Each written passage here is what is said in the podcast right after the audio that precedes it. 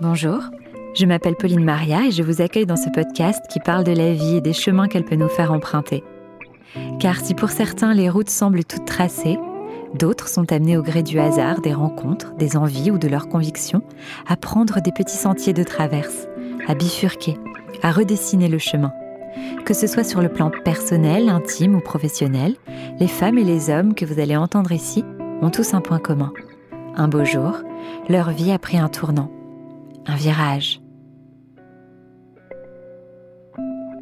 Bienvenue dans ce nouvel épisode de Virage. Aujourd'hui, j'ai eu le plaisir de recevoir Victoire, une dessinatrice et illustratrice très talentueuse qui s'est fait connaître en partageant ses dessins sur Instagram. Femme de conviction, Victoire a débuté sa carrière dans le monde politique en interviewant et accompagnant des députés et de futurs ministres. Mais le sexisme et les agressions dont elle a été témoin et parfois victime l'ont poussée à changer de voie et à vivre de sa passion, le dessin. Aujourd'hui, Victoire vit de son art et utilise son talent pour porter des messages féministes et engagés.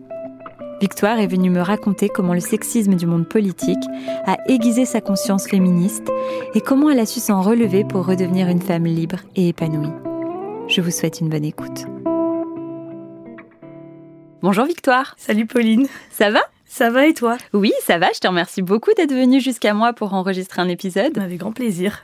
On va parler aujourd'hui d'un virage que tu as pu prendre dans ta vie, un virage euh, professionnel qui, on verra, euh, en a entraîné beaucoup d'autres. Exactement. Puisque du coup, tu as commencé ta carrière en tant que journaliste, puis attachée de presse, et aujourd'hui, tu es euh, dessinatrice euh, à ton compte. Exactement. Entrepreneur. Ça. Girl power. Exactement. Et donc, du coup, on va parler au départ de ta première partie de carrière. Mhm. Euh, quel genre de jeune fille t'étais et comment tu as décidé de t'orienter vers le journalisme au début? Alors, avant d'être euh, la jeune fille que j'ai été, j'étais une petite fille très timide au départ. Et ça ne m'allait pas. En fait, ça n'allait pas avec ce que j'étais dans ma tête. Je me disais, mais pourquoi je suis timide alors que dans ma tête et dans ce que je veux être, euh, bah, je suis pas timide en fait. Je suis pas comme ça. J'ai envie de parler. J'ai envie de découvrir le monde comme une dingue. Donc, j'avais pas envie d'être en retrait. Donc, je me suis un peu fait violence. Et très petite, j'avais envie de raconter des choses. Je faisais des petits journaux. euh, J'écrivais des petites choses et je me suis dit, ah, journaliste, ça a l'air bien.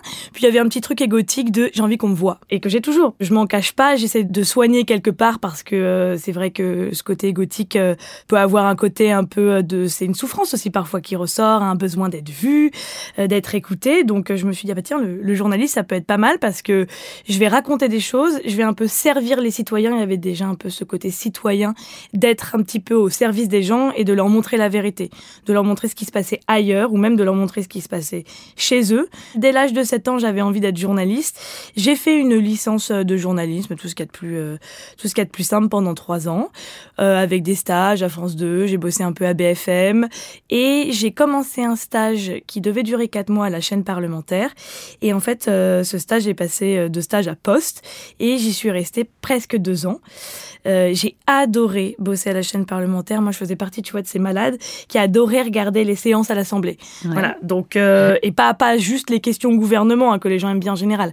Vraiment, euh, l'étude des projets de loi, des propositions de loi. Enfin, vraiment, j'adorais ça. Et je me suis dit, oh, j'ai quand même envie d'aller voir à force de fréquenter les attachés parlementaires, les collaboratrices et les collaborateurs de ministres. J'ai quand même envie d'aller voir ce qui se passe de l'autre côté, d'être un peu une femme de l'ombre. Tu vois, j'avais vu le film La Conquête euh, qui parlait euh, de l'ascension de Sarko. Enfin, Ouais. House of Cards, enfin tous ces trucs me passionnaient aussi et j'avais envie un petit peu d'être de l'autre côté. Donc c'était le côté obscur, tu vois, le côté du côté des politiques. Et mon rédacteur en chef m'a dit mais écoute, ce serait pas mal. T'as qu'une licence, tu tomberas sur des gens qui voudront que tu aies un master, que tu aies fait cinq ans d'études. Euh, va voir ailleurs, bouge, va voir, mais de manière plutôt positive. Il m'a laissé dix jours pour choisir. Ça a été les dix jours les plus longs de ma vie et un peu une des premières grandes décisions de ma carrière, si on peut dire ça. Et donc je me suis dit, bon allez, ça me manquait pendant mes études de journalisme de pas avoir eu un côté un peu plus culture. J'avais un petit manque en ayant fait que du terrain pendant mes études de journalisme.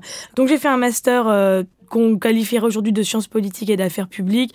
J'ai eu cet apport du coup euh, culture que je voulais et en plus de ça, j'en ai profité donc pour faire un petit peu euh, bah, le côté obscur de la force et devenir collaboratrice parlementaire avec une petite euh, un petit côté média parce que bah j'avais ce passé de journaliste. J'avais déjà fréquenté les politiques. Ma première interview à 22 23 ans, c'est Marine Le Pen. Enfin, c'est des trucs moi qui m'ont marqué que j'ai adoré, tu vois quand j'arrivais à l'Assemblée à 6 heures du mat, que je repartais le soir à 23 heures. Enfin, je faisais des heures sup et je m'en fichais même à la limite de pas de pas être pendant ces heures sup parce que j'adorais être là, j'adorais être au cœur du pouvoir. Peu importe d'ailleurs, tu vois, en tant que journaliste ou en tant qu'attaché de presse, c'était vraiment d'être au cœur euh, de là où ça se passe en fait Mm. et de quand j'allume la radio le matin de me dire ah mais ça je l'ai vécu, je l'ai vécu tout à l'heure au- dans la salle des quatre colonnes, ça je l'ai vécu, ça je je on va devoir faire une réaction, euh, il va falloir écrire un article, enfin c'était génial. J'ai j'ai eu la chance de suivre aussi des politiques en campagne en tant que journaliste et de le vivre après ensuite en tant que qu'attaché de presse. Donc quand je suis arrivée dans le monde de la politique, j'avais déjà un petit peu, Fais tes armes. voilà, Et conscience de ce qui t'attendait, quoi. T'es pas arrivé, euh, tombé euh, du nid, tu vois, et euh, hyper choqué par euh, le monde un peu, enfin la jungle dans laquelle t'as atterri. En effet, parce que quand je suis arrivée à la chaîne parlementaire, j'avais 21-22 ans, et donc j'ai pris le monde politique en pleine tête. Vraiment, Ouais. je l'ai pris. En tant que femme, moi en plus qui suis une militante féministe, Féministe. vraiment, et ça, ça fait partie de ma vie de tous les jours. c'est là un peu que j'ai formé mon féminisme et que j'ai découvert que tout ce que je pensais être un peu des légendes urbaines, en me disant, mais attends, c'est pas possible, un homme peut pas agir comme ça avec une femme. Bah si, en fait, je l'ai découvert et je l'ai pris en pleine tête, quoi. Qu'est-ce que t'as pu constater, par exemple, comme euh, acte sexiste dans ton quotidien? Alors déjà, euh, lorsque je suis arrivée, j'ai moi-même eu affaire euh, à des attouchements sexuels avec un ingénieur du son qui était chef des ingénieurs du son qui avait une cinquantaine d'années. Moi j'en avais 21. Déjà, le premier jour quand je suis arrivée, un des premiers jours, je fais tomber un stylo devant lui et en le ramassant, il me dit ah bah non, me fais pas une pipe dès le premier jour. Donc, moi, j'ai un humour un peu gras, tu vois, je peux, je peux, voilà, avec mes potes, il a aucun problème. Là, ce gars, je ne le connais pas. C'est extrêmement déplacé. Extrêmement déplacé. Donc je suis là, ah, euh, et puis tu tu te dis, ah bah je vais rire parce que je veux pas paraître rabat-joie. La coincée de service. La coincée de service, tu à vois. 21 ans. euh, À 21 ans. Il y a ce premier truc. Et puis ensuite, je le vois faire avec les maquilleuses. Je me dis, euh, là, il vient de lui mettre une main aux fesses. Là, il vient de la toucher à cet endroit. Et un jour, un peu naïvement, moi, qui me pensais peut-être euh, pas naïve, je, lui dis Ah, j'adorerais voir euh, les salles de commission des députés, parce que le plateau de la chaîne parlementaire, un des deux plateaux, était au moins un de l'Assemblée nationale, et euh, près des salles de commission, tu vois, où les députés travaillent. Donc, il me montre ça. C'était après, après un 13 heures, donc il y avait plus personne. La porte se ferme, c'est des portes qui se verrouillent un peu, où tu dois les rouvrir avec un petit truc magnétique. Et on se retrouve dans le noir, dans une salle de commission qui est vide. Et là, il s'approche de moi, il me dit, t'as vu, c'est comme une salle de cinéma. Et en fait, je ne le vois pas venir vraiment. Il m'agrippe et il me met sa langue dans l'oreille et il glisse pour m'embrasser. Et j'ai encore le souvenir, je te jure, rien que de t'en parler, de, de sa barbe qui frotte contre ma joue. Et en fait, j'ai eu, j'ai eu, j'ai eu la, force de le repousser. Et je sais pas d'ailleurs où j'ai trouvé cette force de le repousser, même cette force mentale de lui dire stop, euh, parce que j'étais vraiment apeurée. Et il, il a dit d'ailleurs, Ah, je, te, fais peur bah, Sans blague, sans blague, mec, sans blague, tu me fais peur. Et je lui ai dit, rouvre la porte, rouvre la porte tout de suite. Et donc je suis sortie. Et la première personne que j'ai été voir, c'est la maquilleuse, qui était aussi très jeune et qui m'a dit, oh, tu sais, euh, c'est lui, il est comme ça, moi, euh, il me touche les seins parfois. J'étais mais abasourdie d'entendre ça en fait. Et pendant deux semaines, il y a eu des vacances entre temps, donc heureusement, tu vois, parce que j'avais vraiment peur de lui. Et pendant deux semaines, je me suis dit euh, ah bah oui, mais aussi c'est toi, tu mets des talons euh, de 12 cm, tu mets des jupes. Moi, moi, je me suis dit ça un jour aussi. Tu vois, je le dis souvent aux gens qui me disent mais moi j'ai toujours peur et j'ai je dis mais moi aussi, moi aussi j'ai eu peur et moi aussi je me suis dit ça se trouve c'est de ma faute. Et c'était fou. J'ai un jour en, en sortant euh, d'un plateau télé, euh, donc on avait euh, quatre invités, c'était tous des hommes, et on avait notamment Jean-Louis Debré, tu vois Jean-Louis Debré qui a un certain âge, qui est quand même euh, ancien président de l'Assemblée nationale. Enfin, tu vois, c'est une, pointure finalement en politique. Debré, c'est un nom en politique aussi. Et on sort de, du plateau, on discute et tout. Moi, je suis contente, tu vois, parce que j'ai à ce moment-là, j'ai 22 ans, je suis impliquée dans le truc, on, m'implique dans le truc, je discute de politique et d'histoire avec ces gens. Donc je trouve ça génial. Il y avait notamment un historien aussi qui plus tard me fera pareil, des avances par SMS, très lourdes. Jean-Louis Debré, à la fin de la discussion, serre la main à tous les hommes. Et moi, il s'approche de moi, il me met la main derrière la tête, et il m'embrasse sur le front. Et je me dis, mais c'est fou. Mm. Enfin, même sur le coup, en fait, je me dis, mais qu'est-ce qui vient de se passer? Mm. Et tu vois, quand j'en ai parlé euh, à ma mère, qui à l'époque a une cinquantaine d'années, elle m'a dit, oh, tu sais, c'est paternaliste. Alors depuis, je l'ai un peu éduquée sur tous ces sujets, et aujourd'hui, je pense qu'elle pèterait un câble, tu vois. Et, et c'est marrant parce que je crois que ça a plus choqué mon père sur le coup quand je lui ai raconté. Mais j'ai trouvé ça fou. Je me suis dit, ok, donc là, en l'espace de six mois, euh, on me met la langue dans l'oreille, on, m'embrasse sur le front.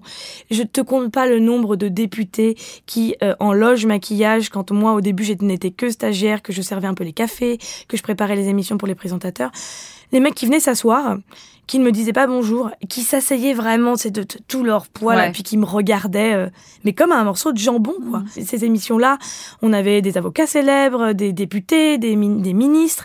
Donc j'ai vraiment eu affaire à tout type de personnes, mais qui, qui avaient un pouvoir.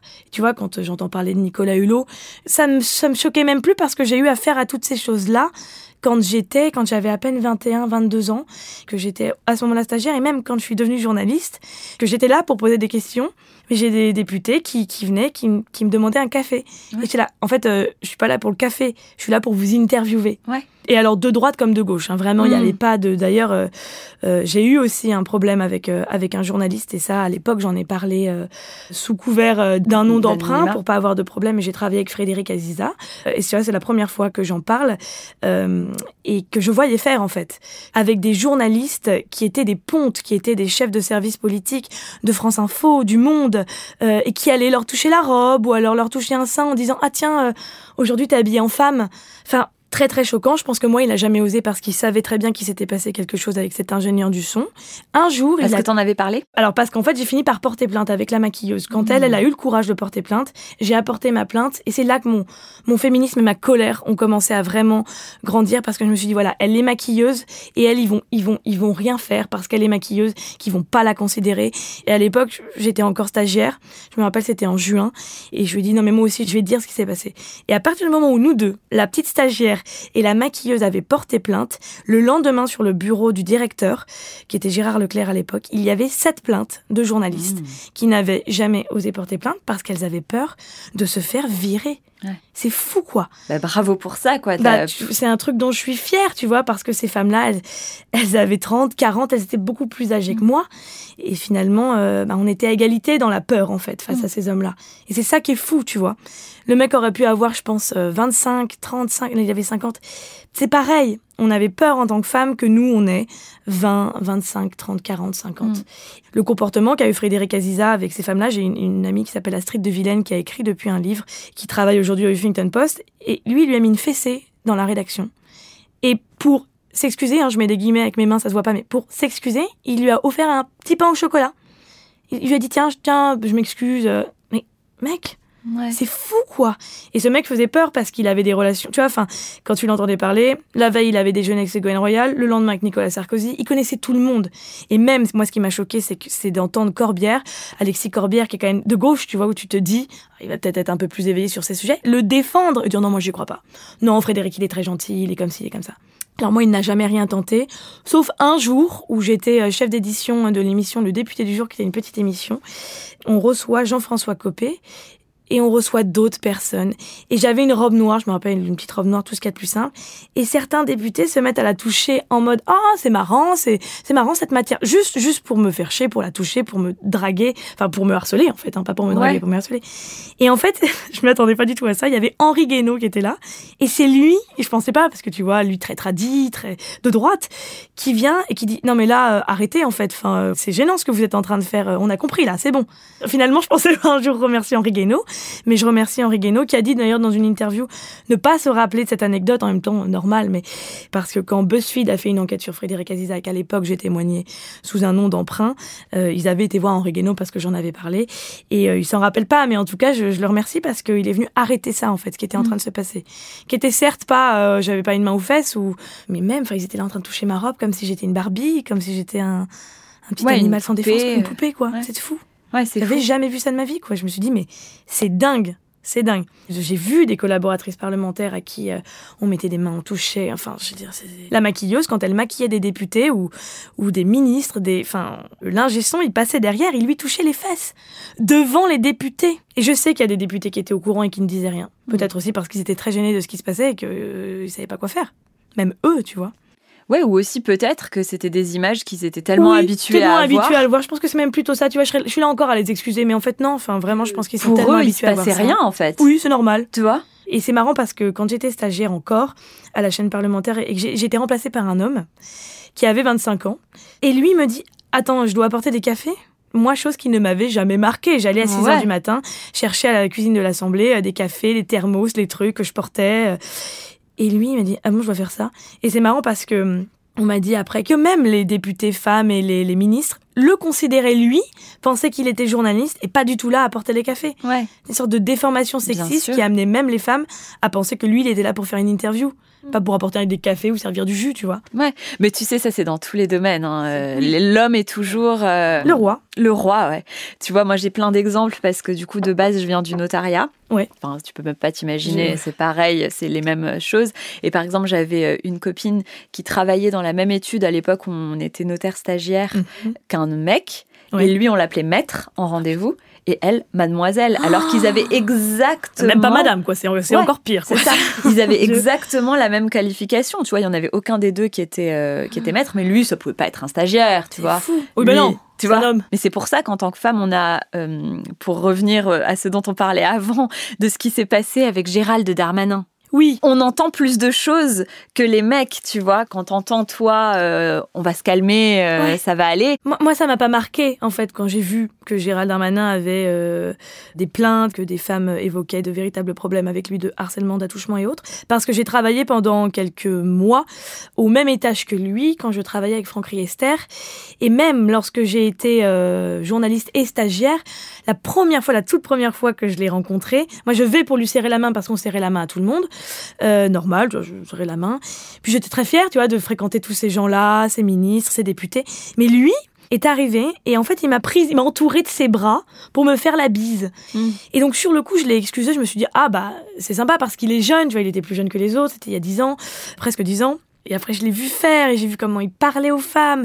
Et j'ai entendu dire, euh, notamment euh, certaines collègues journalistes, dire ah bah en fait, il est d'accord pour l'interview, mais en échange, il veut un dîner. Mm. Alors qu'on fasse des déjeuners en politique, ça, il y en a plein. Mais dîner, tout de suite, Il y a une quel- connotation. Il y a une connotation. Mm. Et puis, euh, surtout venant de Gérald Darmanin, en fait, il y avait une connotation. Ouais. Donc ça m'a pas choqué. Et tout ce que j'ai vu après, quand on a entendu parler de plein d'autres, je me suis dit, ça me choque pas en Ouais. fait. Et Apolline de Malherbe a bien fait. Et j'étais très heureuse qu'elle lui réponde comme ça et qu'elle mette fin tout de suite à ce qui était en train de se passer. Que finalement, elle agisse comme un homme aurait pu agir en lui disant stop, non, là, Mm. là stop en fait, là, comment Mm. vous me parlez? Et, et je sais quelle est la relation de Gérald Darmanin avec certaines journalistes. Donc j'étais très heureuse de la voir faire ça et de, de, lui- de l'avoir lui rentrer dedans et en fait de, juste de le stopper dans, dans cette façon d'agir qui est en fait une manière encore une fois euh, sexiste de s'adresser à une femme. Des gens qui voudraient excuser ce comportement diraient paternaliste, mais c'est du sexisme. Et donc, du coup, pour en revenir à ton master, euh, tu finis donc ce master, etc. T'avais cet Oui. amour euh, de la politique. Oui. Et qu'est-ce que tu te dis quand ça se termine, du coup, quand tu, Alors- tu es diplômé Alors en fait, ce qui s'est passé, c'est que pendant mon master, j'ai travaillé en même temps et avec Jean Lassalle et avec Franck Riester.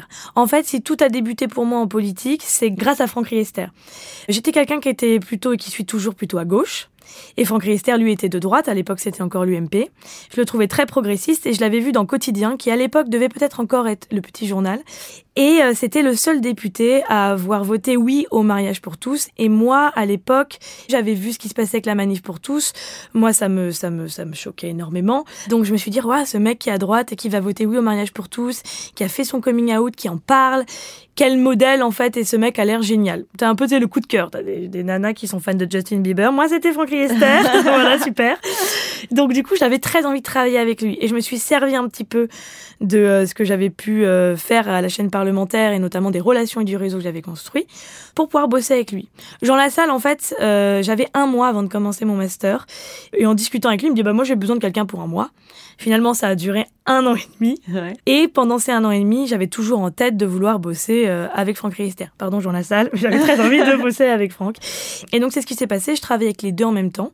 Et en fait, euh, en travaillant avec Franck Riester, j'étais contente, ça m'a rassurée parce que je me suis dit, voilà, il y a des députés qui travaillent, il y a des députés qui ont des convictions et qui sont pas juste les esclaves d'une consigne de groupe. Parce que Mm. tu sais, quand il y a le président du groupe, il dit quelque chose et en général, vaut mieux, pour ses petites fesses, euh, respecter la consigne et pas euh, faire des vagues. Et j'étais très heureuse de voir que Franck Riester, il avait ses convictions. Et donc avec Franck Riester, euh, en travaillant avec lui, il m'a dit, bah attends, Bruno Le Maire, il cherche euh, une deuxième attachée de presse sur d'attaché de presse junior.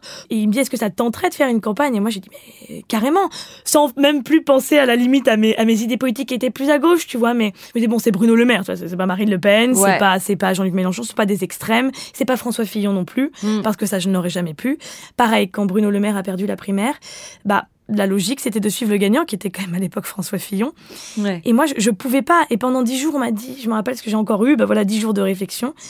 Ou même, et ça je ne l'ai jamais dit à personne, où j'ai fini par envoyer un CV parce que poussé par les gens qui m'entouraient et qui m'ont dit mais tu te rends compte que tu vas passer à côté d'un salaire parce que tu n'es pas du tout d'accord avec ce que dit François Fillon. Même moi, j'ai fini par envoyer un CV à l'équipe de François Fillon alors que là pour le coup, ce n'était vraiment pas mes convictions, c'est pas possible et euh, en tant que lesbienne aujourd'hui, tu vois maintenant que j'ai fait mon coming out lesbien et encore j'en ai pas non plus tellement parlé à beaucoup de gens, c'est quelque chose que enfin je n'aurais pas pu faire, j'aurais pas pu me regarder dans le miroir en disant je travaille pour François Fillon. Mm. C'est pas possible pour moi, c'est pas mes idées. Ça je pouvais pas. Parce qu'à cette période-là, ça te plaisait, tu voulais quand même continuer à évoluer dans cette voie. Ça me plaisait. Il y avait quelque chose en fait qui apaisait mon petit ego, c'est que je faisais un truc où J'accompagnais le candidat sur les plateaux télé. J'étais euh, à 7 heures du matin euh, dans le parking de France 2 à établir une stratégie avec un des conseillers, à dire voilà ce qu'on va dire, voilà ce qui va se passer. Puis ensuite retourner au QG, puis répondre à tous les journalistes, et puis les appeler. Et puis, et puis même une campagne politique, c'est incroyable. C'est une, une adrénaline hallucinante. Hmm. On allait à la rencontre de plein de gens, dans plein de régions. Et quel plaisir que d'être dans le même train que le candidat, à établir euh, une stratégie, à être avec certains journalistes qu'on a acceptés pour le voyage Enfin, je vivais un peu le, House of Cards version française, tu vois, euh, ou Baron Noir. C'est exactement comme dans Baron Noir. Et je, je trouvais ça génial. Et entre temps, j'ai travaillé au Conseil régional d'Île-de-France. Et là, ça a été un peu la goutte de trop. Euh, j'ai vécu euh, un chagrin d'amour assez compliqué et aussi une, histoire d'amitié très compliquée, donc avec ces fameuses, ces fameuses personnes toxiques, trop toxiques qui ont été, qui venaient du monde de la politique, qui ont été très toxiques pour moi, très insultantes, sous couvert d'un second degré qui n'en était pas un, très sexiste. Et quand euh, il y a eu l'histoire euh, de la Ligue du LOL qui est sortie, ça m'a un petit peu aidé à comprendre aussi moi ce que j'avais vécu avec ces, je mets des guillemets, amis. J'ai mis du temps à m'en remettre, hein. je pense que j'ai mis deux ans à me remettre, à me remettre de ça. D'ailleurs, j'en ai jamais parlé, je pense que tu es la mm. première où publiquement, je suis pas une star, mais publiquement où je parle de ça, parce que j'avais fini même par avoir peur de ces gens en fait. Et j'en ai parlé aussi avec une psychiatre qui m'a dit, ce que vous avez vécu, c'est du harcèlement. Et à ce moment-là, est-ce que tu regrettes d'avoir tourné le dos au journalisme et t'envisages éventuellement de reprendre? À cette époque-là, je sais pas si je me recherchais un peu, mais je me disais quand même, t'es passé à côté du fait que bah il y a eu un moment, t'étais journaliste et c'était trop bien, euh, parce que j'ai adoré être journaliste. Et en fait, j'avais l'impression que je ne pouvais plus redevenir. Et je me rappelle d'une conversation avec Anne Sinclair. Elle sait ce que c'est que le monde politique, vraiment. S'il y a bien une journaliste qui sait ce que c'est, c'est elle. Et, je lui dis, mais euh, à votre avis, euh, moi j'ai encore des envies de journalisme. Est-ce que c'est possible? Vous avez 25 ans, qui s'en rappellera? Qu'est-ce qu'on s'en fout que vous avez travaillé avec un tel ou un tel si vous avez envie de redevenir journaliste? Allez-y, c'est pas grave, quoi. Et je l'ai pas fait. Et j'ai été embauchée au Conseil régional d'Île-de-France, donc qui est présidé toujours par Valérie Pécresse. Donc automatiquement, ça l'aide pour des gens de droite. Puis là, vraiment très à droite. Là, c'était un peu la goutte d'eau qui faisait déborder le vase dans mes idées parce que là, j'étais vraiment trop à gauche pour eux et on m'a toujours appelé euh, là où je travaillais la gauchiste du QG mais là c'était trop parce que sur les femmes, sur l'avortement, sur plein de choses, même que ce soit social, sociétal, euh, ne m'allait pas. C'était trop, éloigné. C'était trop. Et moi, je respecte totalement leurs idées. J'ai même une personne à qui, d'ailleurs, je parle toujours, qui est contre l'avortement, avec qui j'ai eu beaucoup, beaucoup, beaucoup de débats. Et il y a des moments où j'étais là, ok, plus jamais je lui parle. Mm. Et en fait, si, on se parle toujours. Et c'est juste qu'il y a des gens avec qui on peut discuter, même quand on n'est pas du tout d'accord. Et je pense qu'on peut apprendre d'eux. Et moi, je pense que aussi, je leur ai appris des choses. Euh, on rigolait parce que moi, je m'épile plus et ça fait partie d'un de mes grands combats, même aussi en tant qu'illustratrice. Et à l'époque, ça les choquait énormément. Et ils disaient, mais non, mais une femme ne peut pas être comme ça. Et c'est des gens avec qui vraiment j'arrivais à en discuter et à en débattre, sans que ce soit agressif, sans que ce soit insultant, sans qu'il y ait de manque de respect. Alors on est vraiment à l'opposé. Hein. Hmm. Mais bon, moi, ça devenait vraiment trop lourd. Donc je me suis dit, bon là, c'est le moment, ça fait presque deux ans que je suis au Conseil régional d'Île-de-France. Euh, je dessine. En fait, j'ai une amie, Laurie, qui m'avait offert une boîte de stylos euh, pro marqueurs, des feutres pro marqueurs, qui sont des feutres assez chouettes pour dessiner. Et euh, elle me l'offre et je me mets à dessiner. Et je me mets à la dessiner elle, à dessiner mes amis. Et en fait, tous, ils me disent, ah mais c'est trop bien. Et ils mettaient ces petits portraits d'eux en photo de profil sur Twitter, en photo de profil sur Insta. Moi, j'étais hyper flattée parce que personne, en fait, n'avait vu mes dessins, à part ma famille.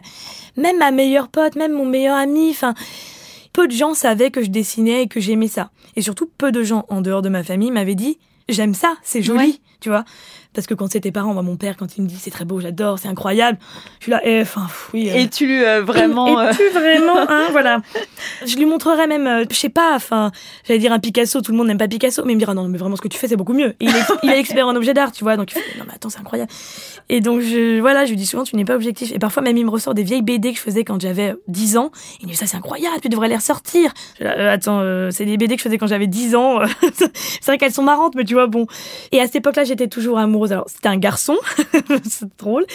Et donc, euh, dessiner était aussi un peu une manière de lui dire, eh, regarde, je peux faire un truc trop bien. regarde, j'ai un talent, tu vois, parce qu'en fait. différent aussi. Et des, différent. Des gens que tu côtoies. Exactement. Et comme j'avais beaucoup, beaucoup, beaucoup perdu confiance en moi à ce moment-là, j'avais l'impression de devoir lui prouver quelque chose. Ça me ferait marrer, même à la limite, d'en discuter un jour avec lui, parce que la personne qui l'a vu, c'était pas moi. Donc je dessinais beaucoup et je me disais, ah, il va voir mes dessins, il va trouver ça incroyable dès qu'il parlait d'un truc et tout. Je me rappelle qu'on avait parlé du mot calipige, donc de belles fesses.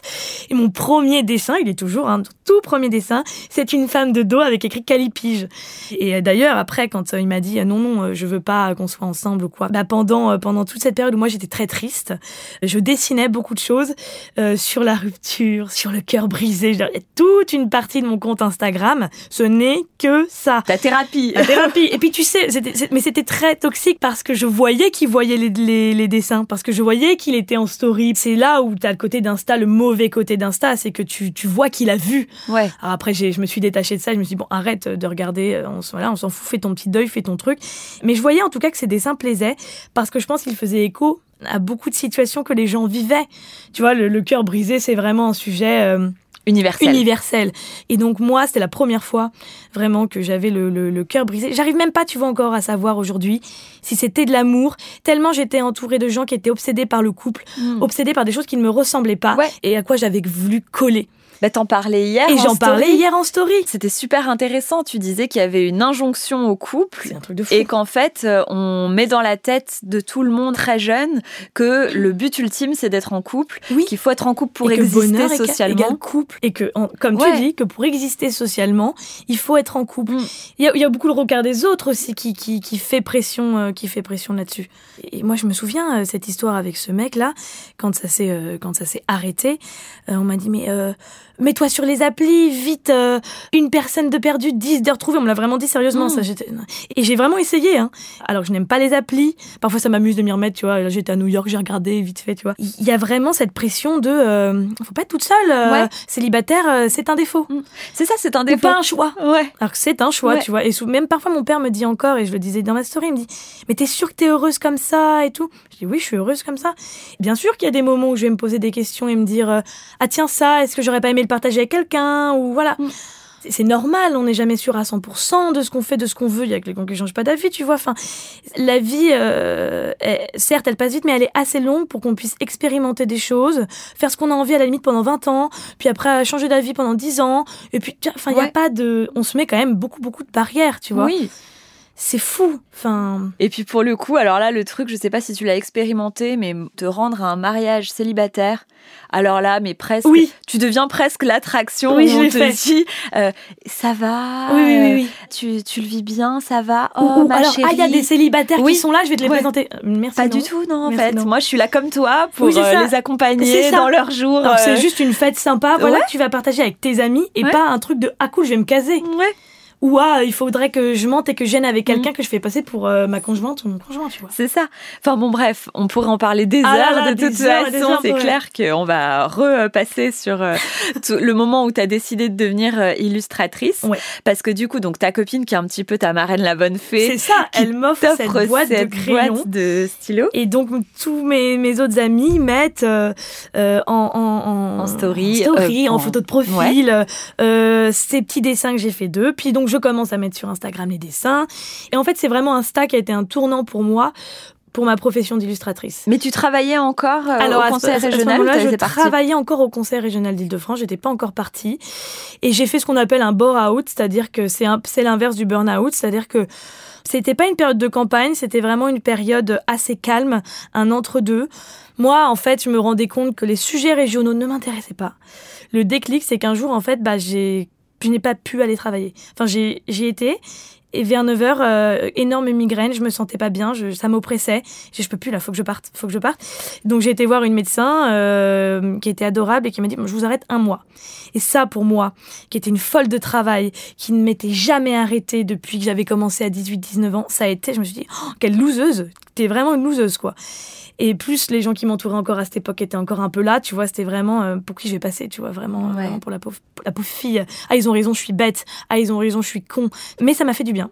Et pendant un mois, euh, je me rappelle, dès le deuxième jour, j'étais avec un ami euh, qui cherchait un taf à ce moment-là. On est allé faire de la barque à Versailles et ça allait mieux, tu vois, mais, mais c'était presque maladif. Sur le coup, je ne pouvais plus, je tremblais, j'avais des migraines énormes, je pouvais plus y aller.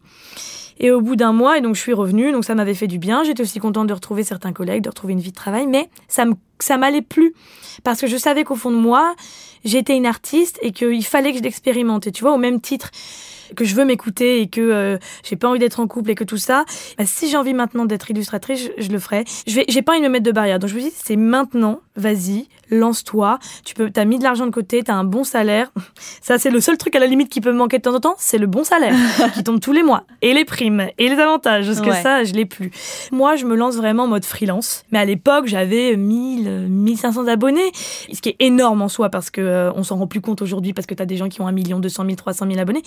Mais 1500 abonnés, c'est quand même énorme. Même quand t'as 400, 500, 600, c'est quand même une bonne base. C'est une communauté, ce sont des gens qui te suivent parce qu'ils aiment ce que tu fais.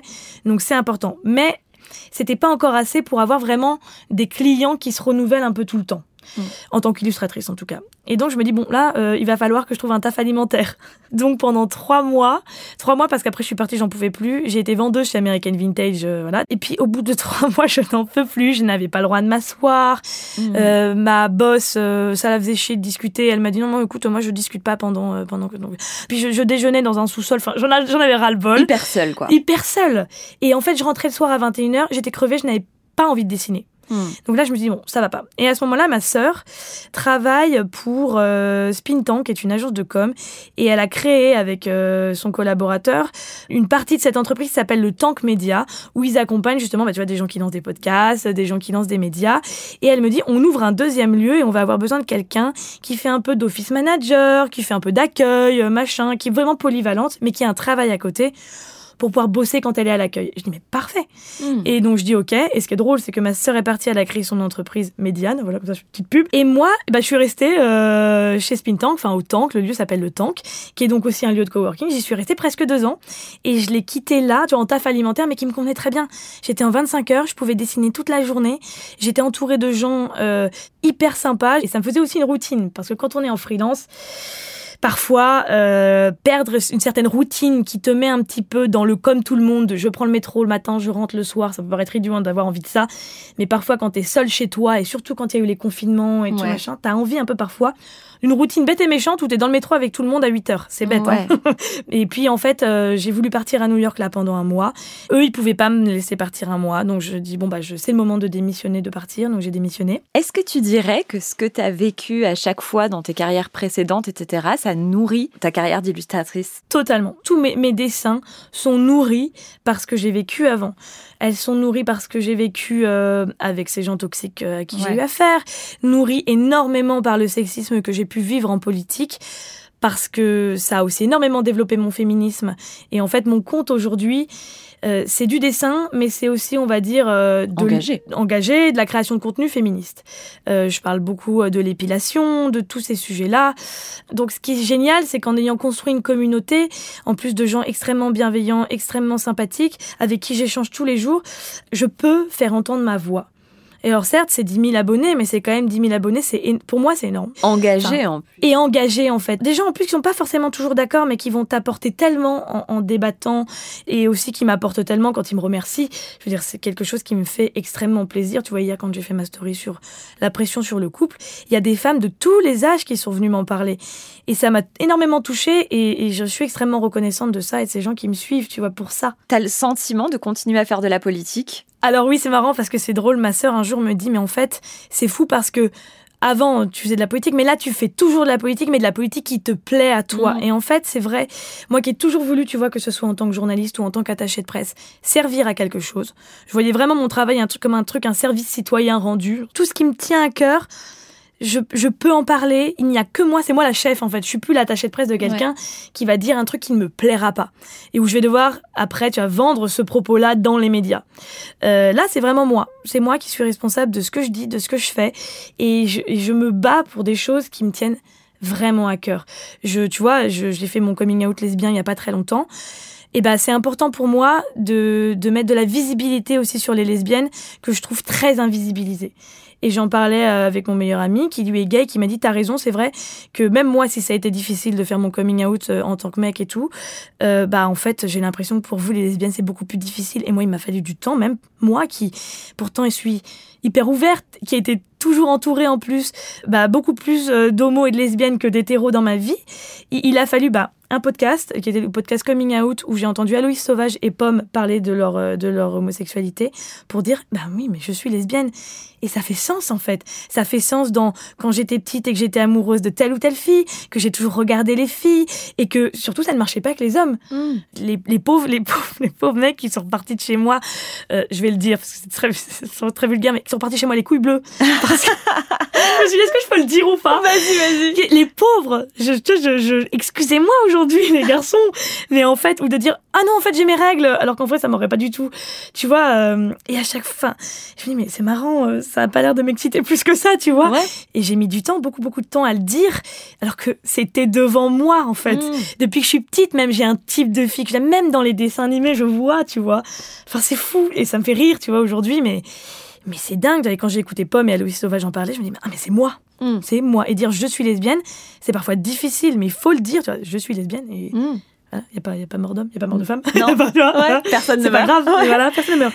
Et est-ce que tu penses que tu as pu aussi te l'avouer parce que tu t'es rencontré en faisant un travail qui te plaît davantage et qui t'anime plus? Totalement. Tu vois, quand on discutait un peu avant Ouais. le podcast et que tu as dit tu t'es rencontré, euh, écoute, je réutiliserai ça plusieurs fois parce que c'est exactement ça.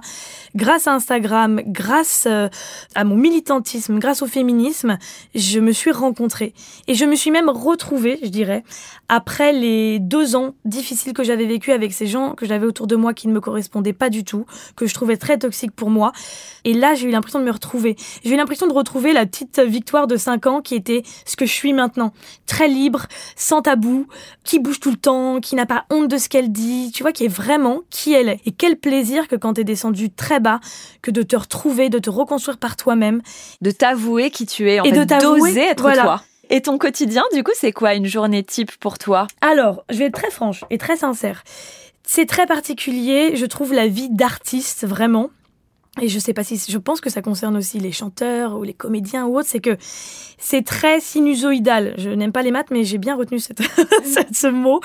Il peut y avoir des jours où tu vas avoir euh, quatre commandes, euh, des commandes à 2000, à 3000 euros pour des gros contrats. Et puis tu peux avoir des mois où tu vas gagner juste 500, 500 euros. Donc je suis quelqu'un qui suis passé de cigale à fourmi. Quand on était petite avec ma sœur, on disait souvent Marine c'est la fourmi et Victor c'est la cigale. Elle est là, elle chante et puis c'est pas grave, elle est rêveuse, gna. Voilà. Et je deviens de plus en plus fourmi. L'année dernière, j'ai eu la chance de pouvoir travailler pour l'Élysée. J'ai illustré en fait un discours d'Emmanuel Macron sur l'égalité femmes-hommes. Euh, Génial. j'ai- non mais incroyable avec toute l'équipe de l'Élysée qui est venue filmer chez moi. Et ça c'était pas quelque chose de militant, enfin c'était quelque chose de militant pour les femmes aussi, tu vois. Et je me dis allez, je peux faire passer ma voix par le président de la République de France. Et c'est-à-dire que j'ai été assez libre. L'équipe a été très chouette. C'est que quand on a parlé de précarité menstruelle, j'ai pu faire apparaître du sang rouge, Ouais. pas un vieux truc bleu ou un machin. Euh, faire apparaître des enfants, pas une petite fille avec une robe rose et un garçon euh, euh, en mode jean déchiré, machin. Ouais. Faire vraiment apparaître des choses qui me tenaient à cœur, de pas genrer et tout, de parce que je me dis que c'est aussi par là que ça passera. Bien tu vois, c'est un discours de 7 minutes, donc c'est très long. Donc le dessin aide aussi les gens à tenir un discours de 7 minutes, euh, parce qu'en général, au bout de 2 minutes, même 2 minutes, je suis sympa. euh, tu vois, les gens décrochent, c'est normal. Donc c'était passionnant. Et tu vois, ça, c'est un projet qui m'a rapporté beaucoup d'argent en une fois, qui m'a permis de partir à New York tranquille, où je me suis offert la petite business euh, en classe, euh, où j'étais en qualité, tu vois, dans mon petit siège. Du coup, je me paye ces trucs-là, tu vois, grâce à mes dessins, c'est fou. Et il y a des moments où ça va être euh, un petit faire-part à 500, à 500 euros. c'est très déséquilibré. Comme mes journées peuvent être aussi déséquilibrées. Il y a des journées, tu vois, comme hier, où je vais vraiment avoir du mal à m'y mettre. Ouais. Je vais être trois heures sur le même truc où j'ai refait un chat pendant dix ans là pour une commande personnalisée. Et j'étais là, bon, pff, arrête. Et Mm. ça, c'est chouette, c'est que je peux arrêter quand je veux. Je J'ai fait mon petit pilate d'une heure, Mm. ça m'a fait du bien. Et ensuite, je me suis remise à bosser. Ouais. Mais ça, c'est sain parce que justement, il y a un côté un petit peu de. On peut pas être productif tout le temps. Et il y a Mm. un côté dans l'entreprise, et j'imagine que pour le coup, en politique, tu as Ah dû t'en rendre compte Oui. vraiment euh, niveau plus, plus, plus. Oui. C'est-à-dire qu'on attend de toi une productivité de chaque instant et Oui. du matin au soir, etc. C'est ça qui est sain, j'imagine, dans ça. le fait de Mais bosser que pour même toi. quand j'y étais, je l'ai même peut-être plus vu quand j'ai été vendeuse euh, en boutique là chez American Vintage parce que tout le temps, il faut te donner l'air de faire quelque chose. Même Mm. quand il n'y a personne dans la boutique, tu retrousses des manches. À la, à la fin, quand tu as retroussé toutes les manches et que tu les as redétroussées pour les retrousser, tu n'as plus rien à faire. Ouais. Enfin, t'as fait toute la réserve, t'as fait le truc, et t'as pas le droit de te poser ne serait-ce que cinq minutes. Je me rappelle même quand je m'appuyais sur le, le bord, euh, je me rappelle, ça m'énervait, hum, hum, ma nénette. Un cliché. J'étais Ouais. là. D'accord. Alors que là, tu vois, si j'ai envie euh, bah, de rester dans mon lit jusqu'à 13h et de lire, ça me permet de m'écouter. Ça me permet de m'écouter. Je m'inquiète aussi beaucoup parce que euh, financièrement, ça peut vite passer du très bien à... Surtout que j'ai été habituée, tu vois, au Conseil régional d'Île-de-France, à avoir un bon salaire par mois, avec des primes, avec des aides. Euh, et puis plus tu posais de jours, en plus, plus t'en avais des offerts. Enfin, ce conseil régional, c'est génial là-dessus, tu vois. Sauf que j'étais dans un placard à, à, 20, à 26 ans, donc ça va Ouais. pas, tu vois. Donc je préfère à la limite m'angoisser à propos de l'argent et du coup me mettre un coup de pied aux fesses euh, bah, quand euh, il faut le faire, plutôt qu'en fait d'avoir un bon salaire et de m'ennuyer à un bureau et de servir à rien. En plus pour des gens euh, dont je ne soutiens pas les idées.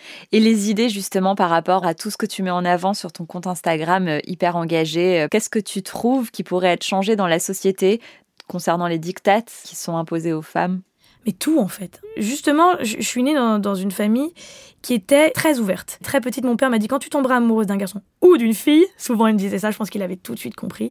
Tu vois, j'ai eu un père qui à 12 ans m'a fait un dessin du clitoris pour me montrer à quoi ça ressemblait. Et qui ne se trompait pas du tout avec, les, avec la représentation qu'on voit aujourd'hui, parce que c'est vrai que à l'époque, représenter un clitoris, euh, que t'es 40, 50, 60 ans, tu savais pas trop bien le faire, tu vois, tu- euh, on n'en parlait pas, on le montrait pas. Et donc j'ai eu- des parents très ouverts là-dessus, donc là-dessus, je, je les remercie. Mais tu vois, ma mère, par exemple, sur les poils, la dernière fois, je prends un bain euh, et elle est là. Et elle vient, elle regarde et dit, mais qu'est-ce que c'est que ça? Et moi, je comprends pas, tu vois, je me dis, qu'est-ce que c'est que ça Quoi? Et Elle me dit, tes jambes, on dirait un homme. Et ça, elle peut pas s'y faire. Alors, elle comprend maintenant. Mais elle m'a dit, moi, je n'y arriverai pas. Et elle sait que c'est parce que bah, toute notre vie, on nous a dit en tant que femme, et oh, euh, les jambes de femme, c'est sans poils. hein. Et moi, aujourd'hui, tu vois, j'y pensais, c'est marrant la dernière fois, parce que je me dis, oh, trop cool. J'ai pas à aller chez l'esthéticienne, j'ai pas à dépenser de l'argent, j'ai plus de rasoir dans ma baignoire, j'ai plus à me dire, ah, il faut que je le fasse et tout, machin. Moi, j'étais le genre de personne qui vraiment, avant d'avoir un rapport sexuel, en plus déjà avec un homme, déjà ça me plaisait pas, je m'épilais entièrement, je n'avais plus un poil sur caillou, j'avais plus que mes cheveux, tu vois. C'est vraiment, je me sentais bien que si je correspondais vraiment, tu vois. Donc, jamais je ne blâmerais en plus des femmes qui s'épilent et qui s'épileront toujours. Et c'est là d'ailleurs que j'ai fait un reel là-dessus, et le, le reel a fait un million de vues. Hmm. Et là, alors là, j'ai vu, là, j'ai vu le, le problème, hein, parce que j'ai vu du coup les insultes, j'ai vu euh, tous les petits euh, bons hommes qui vomissent en dessous, c'est les petits émojis vomis qu'on Ouais. mettait en dessous. Euh, j'ai vu les ah mais t'es dégueulasse, mais va te laver. En plus, comme si j'avais arrêté de me laver parce que je ne Ouais. plus, tu vois. Limite. Et tu vois, c'est là où c'est fou. Et c'est là où je me suis dit, il y a vraiment un problème et il y a tout à changer. C'est que même moi, en tant que femme qui ne s'épile plus, je disais ah non mais t'inquiète pas, hein, je fais des gommages, je m'hydrate. même là, dans le poil, Tu te tu justifies dois justifier d'une routine beauté Hmm. à mettre en avant, tu vois. Enfin, c'est fou, quoi. Un mec, on l'emmerde pas pour le maquillage, on l'emmerde pas pour les boutons. Ma mère, il y a pas longtemps, elle a eu un problème aux yeux, elle a eu très mal aux yeux.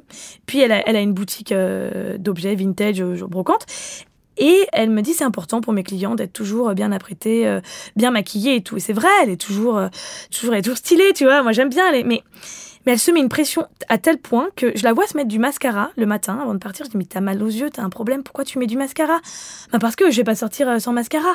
Hmm. Tu vois, elle a beau m'avoir éduquée dans un truc où moi je pouvais être totalement libre, elle, elle se met une pression. Et je lui dis, mais tu te mets du mascara, tu vas encore plus aggraver ton problème aux yeux. Hmm. Et ça, et ça m'a fait trop de peine. Sincèrement, je pourrais en pleurer là, ça m'a fait trop de peine de l'avoir faire ça. Vraiment. Et il y a pas longtemps, je lisais une interview de Julianne Moore que j'adore parce que là-dessus, sur l'âge et tout, elle a jamais fait de chirurgie, elle a jamais rien fait. Et elle disait, j'étais en interview avec une journaliste qui a dit, attendez, qu'est-ce que vous avez là? Et en fait, elle avait une, une ride ici. Et la journaliste était choquée qu'elle n'ait jamais rien fait pour cacher la ride. Hmm. C'est fou quoi Bah non, elle a 60 ans, c'est normal en fait. Ouais. C'est des rides de, euh, de la vie, de, de tout le temps, quand elle a souri, quand elle est heureuse, malheureuse. C'est c'est ce qui fait qu'elle est la femme aussi qu'elle est aujourd'hui, tu vois. Je ne blâme personne, mais ça me fait quand même beaucoup de peine de voir euh, que ce soit mes amis ou des gens autour de moi dire oh, je veux refaire ça, je veux refaire ci, je veux, tu vois, et qu'on n'arrive pas et qu'on nous ait jamais dit accepte-toi comme tu es. Moi, mes parents, c'est cette chance-là, tu vois, c'est tu es comme tu es et c'est trop bien. Mm. Et remercie la vie d'avoir ce corps-là qui fonctionne. Parce qu'avant tout, tu es en bonne santé. Et j'aimerais tellement qu'on puisse dire, parce que c'est surtout les femmes, tu vois, on voit quand même plus rarement, on en voit maintenant, mais des hommes avoir euh, se dire ah je vais me refaire refaire je vais me faire refaire ça. Mm. ne serait d'ailleurs que les seins ou les fesses. On voit rarement un homme se faire refaire les fesses. Mm. ou les tétons je sais rien tu vois et d'ailleurs ce qui serait intéressant tu vois c'est de savoir s'il consulte sa femme par exemple. Parce que les femmes elles consultent vachement leur mec. C'est-à-dire que c'est presque quelque chose elles le font pour eux parfois. Parfois ouais. C'est presque quelque chose qu'elles font pas pour elles. Et pour le coup euh, tu vois euh, et même justement l'épilation par exemple tu vois. Totalement. Parce que il y a le côté de choisir de passer mm. qui est un choix hyper perso, etc. Et donc, du coup, bah, t'as l'impression que presque ton mec doit être inclus. Oui. Et t'as à l'inverse aussi le côté de choisir de s'épiler intégralement. Et t'as certains mecs qui sont dérangés. parce que du coup, bah, ça fait petite fille, euh, etc. Et donc, ah, je suis pas avec une femme. mais quoi qu'il arrive, on leur, on leur, appartient en fait. Donc, ils ont un droit de regard là-dessus, alors que pas du tout. Alors que pas du tout. Pas du tout. Et tu sais, il y a un truc souvent que je dis, souvent, euh, je discute bah, de la pilosité avec beaucoup de gens et, euh, ils me disent oui, mais tu vois, euh, par exemple, moi je soutiens ce que tu fais de, ne plus t'épiler, mais moi je n'aime pas. Et souvent, je leur dis tu peux pas dire j'aime ou j'aime pas. Parce hmm. que tu n'as pas déconstruit totalement cette chose-là qu'on t'a imposée depuis que tu es jeune. C'est-à-dire que depuis que tu es petite, on te dit, t'as deux bras, t'as deux jambes. Ça, jamais tu le remets en question, tu vois. Et les poils, ils sont là. Hein. Ils sont là depuis le début. Euh, alors, si t'es blonde, bah, ils sont blonds, ces machins, ils se voient plus ou moins.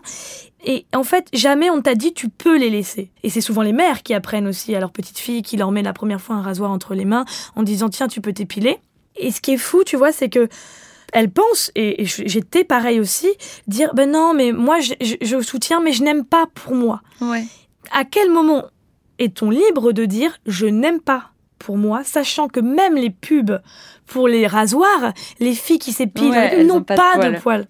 Et au même titre qu'un garçon, si un garçon s'épile, on va lui dire ah là tu t'épiles, euh, tu t'épiles pour qui t'es une nana, machin, ridicule. Mm. Bien sûr qu'un garçon peut s'épiler, bien sûr qu'un garçon peut pleurer, bien sûr qu'un garçon peut se faire violer, bien sûr que Vraiment, et, ça j'y tiens aussi beaucoup.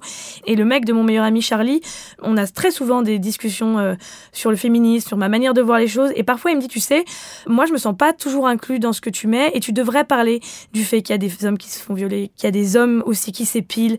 Tu dois aussi parler de ça pour totalement tout déconstruire. Mm.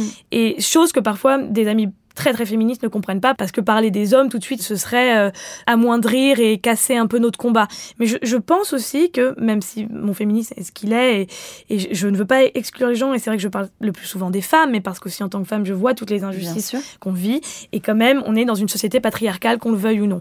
Mais je pense aussi que c'est important de dire notamment aux petits garçons T'as le droit de pleurer. Bien sûr. T'as le droit de faire de la danse. Mm. Et on est en 2021, on doit encore et toujours le mm. dire. Moi, j'ai fait, j'ai fait presque 18 ans de danse classique. Il y a eu une fois un garçon. Hein.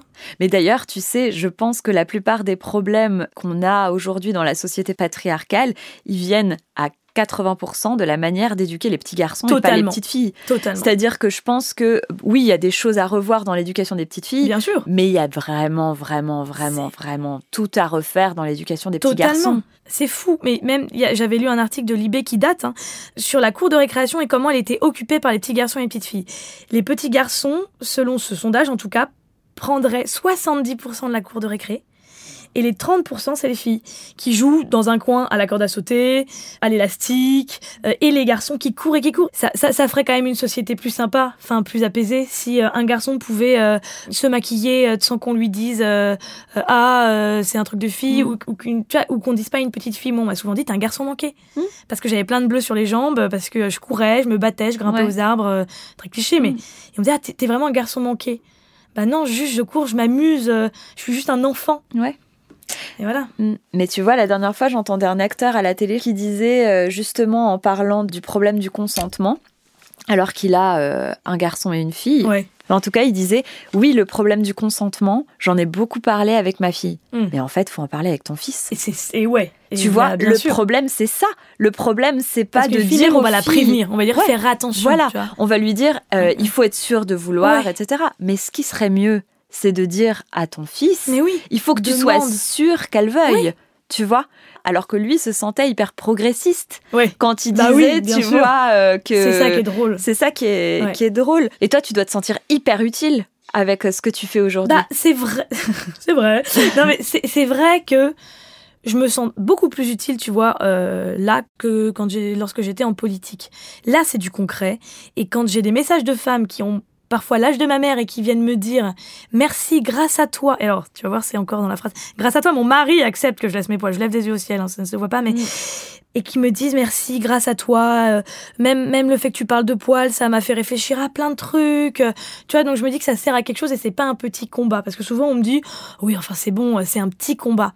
Sauf que derrière ce petit combat, il y en a des milliers d'autres qui font que nous on est oppressés en tant que femmes et qu'on n'a pas confiance en nous sur plein de trucs et que encore aujourd'hui euh, il y a peu de femmes à la tête des entreprises, qu'il y a peu de femmes en politique, qu'on est obligé de créer des parités un peu artificielles en allant chercher pour faire des listes électorales euh, la boulangère, la notaire, la coiffeuse, le truc dans, dans, dans, la ville, alors que elles n'avaient pas du tout envie de faire de politique pour dire on a mis des femmes sur la liste. Moi, moi je- j'essaie à mon petit niveau de leur donner confiance en elles de leur donner confiance en elles.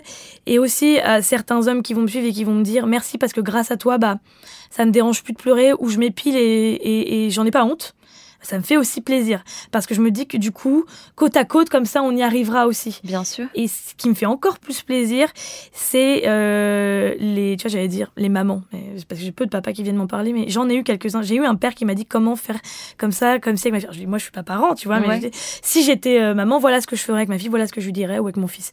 Mais j'ai souvent, voilà, des mamans qui viennent me dire merci, grâce à toi, j'ai su expliquer à ma fille ou j'ai pu montrer à ma fille ce que c'était que des jambes avec des poils et que ça existait. Parce que souvent, moi, j'ai eu des réflexions de petits enfants qui disent ah t'as des poils. Mm. Et c'est ça qui me marque, c'est qu'un enfant de 6 ans, ça fait 6 ans qu'il est sur Terre, ça fait 3 ans à peine qu'il expérimente des trucs, et il te dit t'as des poils. Mm. C'est fou quoi, tu vois C'est dingue. Et puis je rebondis sur quelque chose que tu disais tout à l'heure avec le fait que tu mettais en avant les, les hommes, etc. Et que parfois il y avait certaines féministes que ça pouvait euh, un petit peu déranger. Et je comprends, ça les heurte, Mm. vraiment. Et ça me fait du mal d'ailleurs, Mm. tu vois, je veux pas heurter. je-. Mais tu vois, ce qui est un petit peu dérangeant parfois, c'est que je trouve que justement, ce qui est génial, c'est que le féminisme, c'est hyper pluriel et chacun a sa manière Oui. de le voir. Et c'est ça qui est bien, en fait. C'est de se dire que le féminisme, c'est aussi laisser les femmes être juste ce qu'elles ont envie d'être, tu vois. Je suis totalement d'accord avec toi. Il n'y a pas forcément une case ou une catégorie Oui. de personnes à exclure. Ou il y a une meilleure féministe C'est qu'une ça. machin. Et parfois, tu as cette impression-là. Ouais. tu et moi, vois. je l'ai beaucoup depuis que je milite un peu, que je crée du Ouais. contenu là-dessus, et que je fais un peu peut-être partie du coup de de gens qu'on peut suivre ou quoi sur Insta pour ça, sans me vanter, hein, parce que je, je suis pas je suis pas née dans la situation, j'ai pas 3 millions d'abonnés, tu vois, mais j'ai rencontré du coup grâce à ça beaucoup de gens, beaucoup de féministes, fait part, enfin, j'ai fait pas mal d'actions, et je me suis rendu compte, ça m'a fait de la peine qu'au sein du mouvement, Ouais. bah, il y avait vraiment bah, des discriminations en fonction de Mhm. ouais, du féminisme que tu pouvais représenter ou pas. Et de nanas qui se faisaient agresser par d'autres Ouais. parce que euh, elles n'avaient pas les mêmes idées, les mêmes mots en tant que féministes au sein même du mouvement. J'aimerais qu'on puisse toutes s'écouter et se respecter. Et toi, Instagram, c'est une part de ton travail à part entière aujourd'hui? On va dire que c'est 80-90% de mes commandes euh, parce que ça me permet d'avoir une sorte de portfolio que je mets un jour tout le temps. C'est une vitrine déjà pour moi. C'est une super manière de m'exprimer euh, quand je le veux, euh, à n'importe quel moment, tu vois. Enfin, faire des stories, des trucs, euh, c'est très direct. Ça a des côtés un peu négatifs parce que évidemment, je suis très très souvent dessus. On tombe très très très vite là-dedans, dans euh, ah ben, je veux plus d'abonnés. euh, Puis quand tu passes tes 10 000 abonnés, bah, t'es trop content parce que t'as une voix tout d'un coup sur des trucs et puis t'as des gens qui te soutiennent. C'est ah, bah, pour l'ego, c'est très chouette, hein. euh, Mais ça peut être à double tranchant de toujours trop s'intéresser à ça, de toujours trop vouloir être dans le. Mm. Voilà donc. Et peut-être un peu justement ce que tu viens de dire, c'est-à-dire euh, perdre ce côté un petit peu artistique et, et essayer de dessiner ce qu'on attend que tu dessines. Oui. Et donc du coup, c'est pour ça que parfois j'imagine que tu ressens le besoin aussi de t'en éloigner un petit peu Totalement. pour vraiment te reconnecter à Oui. l'artiste. Et il y a un peu le côté burn-out militant aussi parfois. Mm. Et j'ai vu un- un- une citation assez intéressante euh, d'une nana qui disait euh, ça me fait du bien là d'être dans le déni et de plus dessiner euh, des choses militantes parce que c'est épuisant. Tu les vois les commentaires de toute façon. Moi ça m'atteint pas trop trop. Ça a tendance à me révolter de temps en temps et j'ai envie de rééduquer les gens qui me mettent des trucs en mode ah, c'est dégueulasse les poils, tu te laves pas machin alors que pas du tout.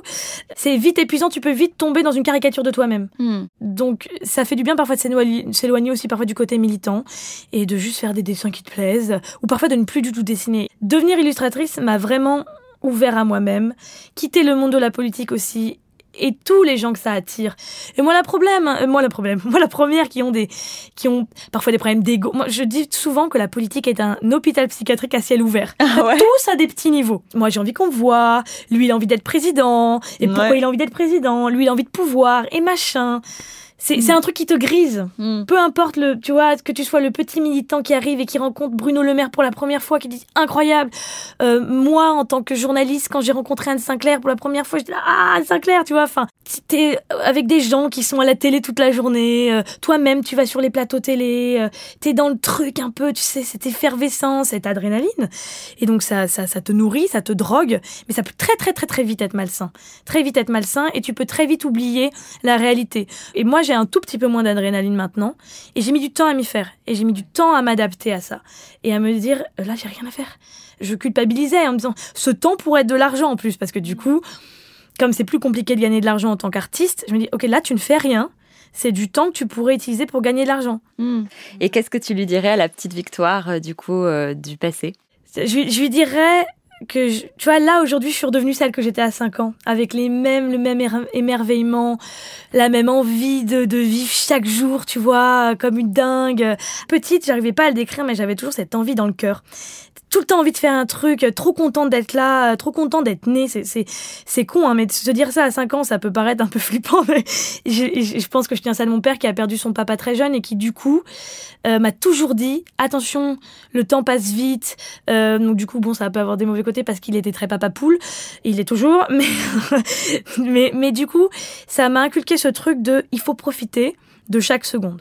Et euh, c'est dur parfois de tout le temps le faire. hein. Et il m'a dit un jour, il me l'a dit euh, quand la comète, je ne sais plus le nom de cette comète, est passée en 99-2000, qu'on l'a regardée tous les deux à la campagne et qu'il n'y avait rien, qui m'a dit, surtout, émerveille-toi et garde cet émerveillement et essaye de toujours être émerveillé. Parce que tu, comme ça, tu trouveras toujours une petite chose positive dans euh, dans un rayon de soleil, euh, dans un cri d'oiseau, peu importe, tu vois. Enfin, il y a des choses un peu petites qui me réjouissent et c'est pas un truc idiot, tu vois, que d'être comme ça. Je pense qu'au contraire, au contraire, arriver à s'émerveiller, arriver à prendre euh, du bon dans même une journée toute pourrie, ça t'éveillera toujours et, ça te fera te sentir un petit peu plus vivante que si, tu l'as pas été aujourd'hui, tu vois. Donc la petite fille que j'étais à 5 ans, elle serait trop contente de me voir comme ça. Tu vois, tu m'aurais demandé ça il y a 3-4 ans quand j'ai quand j'étais encore un peu sous emprise de ces gens très toxiques, bah, la, bah, la petite fille de 5 ans, elle serait, elle serait, enfin, elle serait triste pour moi. Elle serait trop déçue. Donc là, je pense qu'elle serait contente parce que je me suis, je l'ai retrouvée, en fait. J'ai vraiment retrouvé la petite fille que j'étais à 5 ans. Puis en plus, elle dirait, ouais, trop bien, tu dessines, c'est ton métier, quoi, genre, Mm. tranquille, tu vois. voilà. Et elle serait trop contente parce que j'ai un lapin aussi. Trop bien. Elle serait trop contente. Et elle dirait, ah, on se ressemble. Et ça, c'est hyper important pour moi de ressembler à la petite fille que j'étais euh, à 5 ans. Bah, c'est génial. Voilà. Bah, je te remercie beaucoup Mais merci pour ce à toi, partage. c'était C'est trop cool. J'ai passé un super bon Moi moment. aussi, trop Et chouette. je te remercie vraiment d'être venu raconter ton Bah, histoire. avec grand plaisir. En plus, j'ai dit des choses, tu vois, que j'avais dit à peu de gens. donc, bah, ça me fait plaisir. Je- ça me touche Ça fait du beaucoup. bien et je te remercie. Je suis contente aussi, toi. toi. qui libères tellement la parole, d'avoir pu libérer un peu la tu tienne as libéré aussi, ma parole, tu c'est vois. vrai, c'est vrai. Donc je suis contente. Merci. Merci beaucoup, Victoire. Merci, Polly. Voilà, le moment est venu de se quitter. J'espère que vous avez apprécié cet épisode. Je vous donne rendez-vous la semaine prochaine pour découvrir un nouvel invité, un nouveau parcours et se faire embarquer dans un nouveau virage. En attendant, prenez soin de vous et bonne semaine.